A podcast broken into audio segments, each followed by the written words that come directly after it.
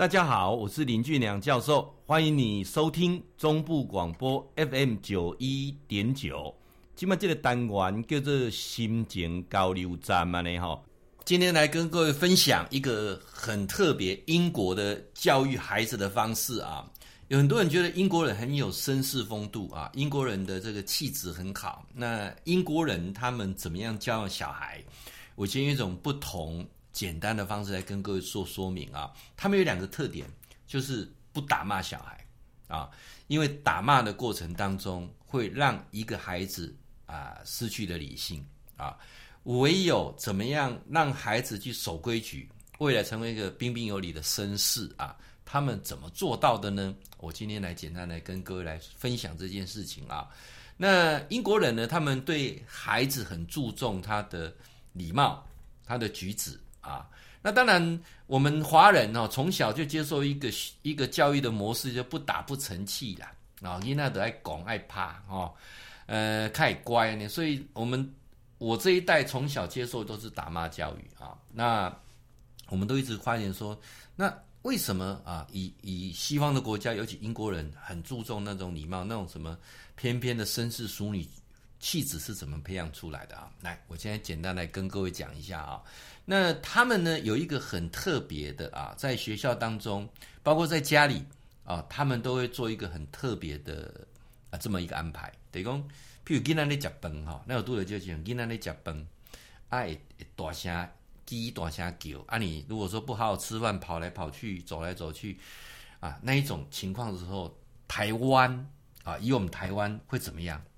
怕到电啊，阿不得怕伊啊，阿不得他讲一讲。啊，你也不好食了，就不好你看卡通啊，几下，甚至就直接拿个手机让他边看海绵宝宝边吃饭。我这简单的教育方式嘛，不是这样子嘛？啊，你看那个英国人哦，在餐桌上的时候，大家非常的礼貌，而且很注重餐桌的礼仪，有没有？他们是怎么做到的？好，我们从这个点去切入来谈英国对孩子的教育，好不好？啊，由于吃饭呢是一个很重要的场合，他们就很注重应有的礼仪。啊，举例。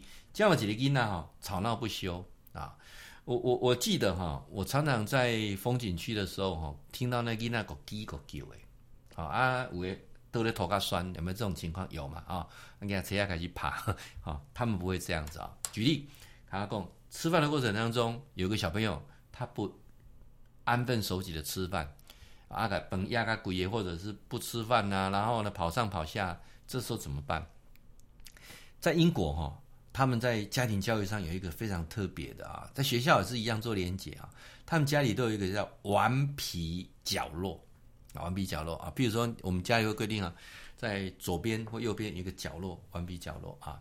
那当他不听话、不守规矩的时候呢，就会让他去顽皮角落待着啊，待在那边啊。那一岁待一分钟，两岁待两分钟，三岁待三分钟，一次就去待在那里。那当然，待在那边孩子会哭闹了，他们不会理他，就待在那里。好，那一次两次之后呢，孩子就会开始啊、知道了啊。记得哈，他们在教养的过程当中有一个非常明确的，就是大人不要受孩子影响而带来情绪，在一个情绪的情况之下是没有没有办法做好教育的。譬如今天就把短虾什么考，甚至躺在地上哭，这时候家长就会对着那孩子讲说。慢慢说，你那么哭，你们叫我听不清楚，我不知道你意思。慢慢说，鼓励孩子慢慢说，孩子啊，就是什么要玩什么，啊，你就很清楚告诉他，吃饭时间就必须啊坐在那边。你要这样，就是在顽皮角落。啊，你你不会因为这样子说情耍赖，你就是要去那边，而且一岁一分钟，两岁两分钟，三岁三分钟，哦，基本上到四岁他们都很守规矩啊。好。那学校教育是什么教育呢？也是一样，他们搬到学校去。譬如，呃，老师呢，他会有个拍手的姿，譬如说他连续拍三次，就是大家注意，就大家注意，好不好？注意的过程当中，你还是一样在继续做你的事，或是没有注意的时候，就会得到第一次警告，啊，或者你不守规矩，或等下就得到第一次警告。当你有两次警告的时候呢，他就会让你去一个黄色的角落。黄色角落里去那边，啊啊，你可能是他们有个时间嘛，就是待在那里，好好反省一下。那你可以看同学在进行什么事情，那叫黄色角落。那假设你犯第二次的时候，你就从黄色角落直接到另外一个角落，叫红色角落。红色角落就是面对墙壁的，就同学在干什么你就看不到了，这样了解吗？比如说这个体育课嘛，那你不守规矩，对不对？你被判黄牌，黄色角落就到黄色角落，你在那边还是可以看到大家在玩什么，整个运动的过程。当然，如果你真的很皮，就编到红色角落，就到红色角落那边面壁啊。嗯，这个有没有效？这个其实是提早进入社会的氛围啊。你你喜欢南京吗？作奸犯科。啊，包括很多都废除死刑了嘛，顶多就是关嘛，啊，这个就等于是烈士坐牢，啊，教授呢有到绿岛监狱演讲，什么样的人会到绿岛监狱？有很多人讲说，教授现在还绿岛还有监狱吗？你看，很多人都不了解哦。早期在绿岛有两个地方，一个地方在海边，现在叫做人权纪念园区。早期那个地方都在关政治犯，那个地方。就叫做什么新生训导处，警备总部管的，所以那边很多牢房还没有整理，也是很很哇，牢房很高级哦。你注意看，你都去投，你注意看，那那个叫新生训导处啊，那是七十一年之后就没有政治犯了，民国七十一年之后就慢慢废止了。但是在机场旁边有一个监狱啊，是绿岛监狱，是法务部的绿岛监狱哈，小小的，那日据时代就有了，叫流氓管训所啊，所以。很多人在本岛啊，譬如说你有两种情况，就常常会送到绿岛监狱去。一个我们会脱逃，第二个很难管教的，就送到绿岛监狱去啊。那去的过程怎样？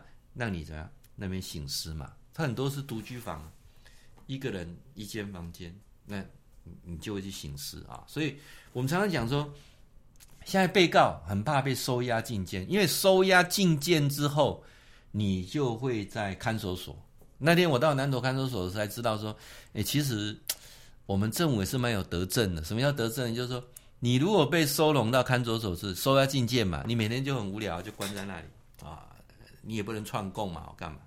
但是你可以请求哦，请求加入他们那个啊受刑人的劳动啊，可以跟他们一起互动啊，去做做做手工什么，啊，不然你改了底下就不无聊。但是这个过程当中就会让你醒思啊，所以。我们在发现说，孩子从小的过程当中就开始接受这种未来社会的管理的氛围啊，呃，家里有没有顽皮角落啊？有没有顽皮角落？学校有一个黄色角落，还有一个红色角落啊。这个就是在这个过程当中啊，就是训练啊，让孩子开始守规矩。那尤其呢，他们呃。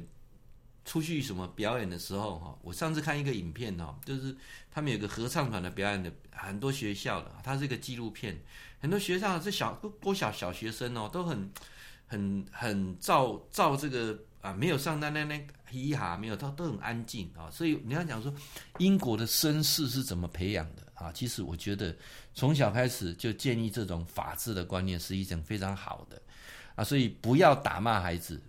打骂的过程当中，会让孩子变成两种人格的速成，一种是变成胆怯懦弱，因为长期被打骂，对不对？胆怯懦弱，然后呢，有可能未来在校园当中，他的这个气质而沦为被霸凌的对象。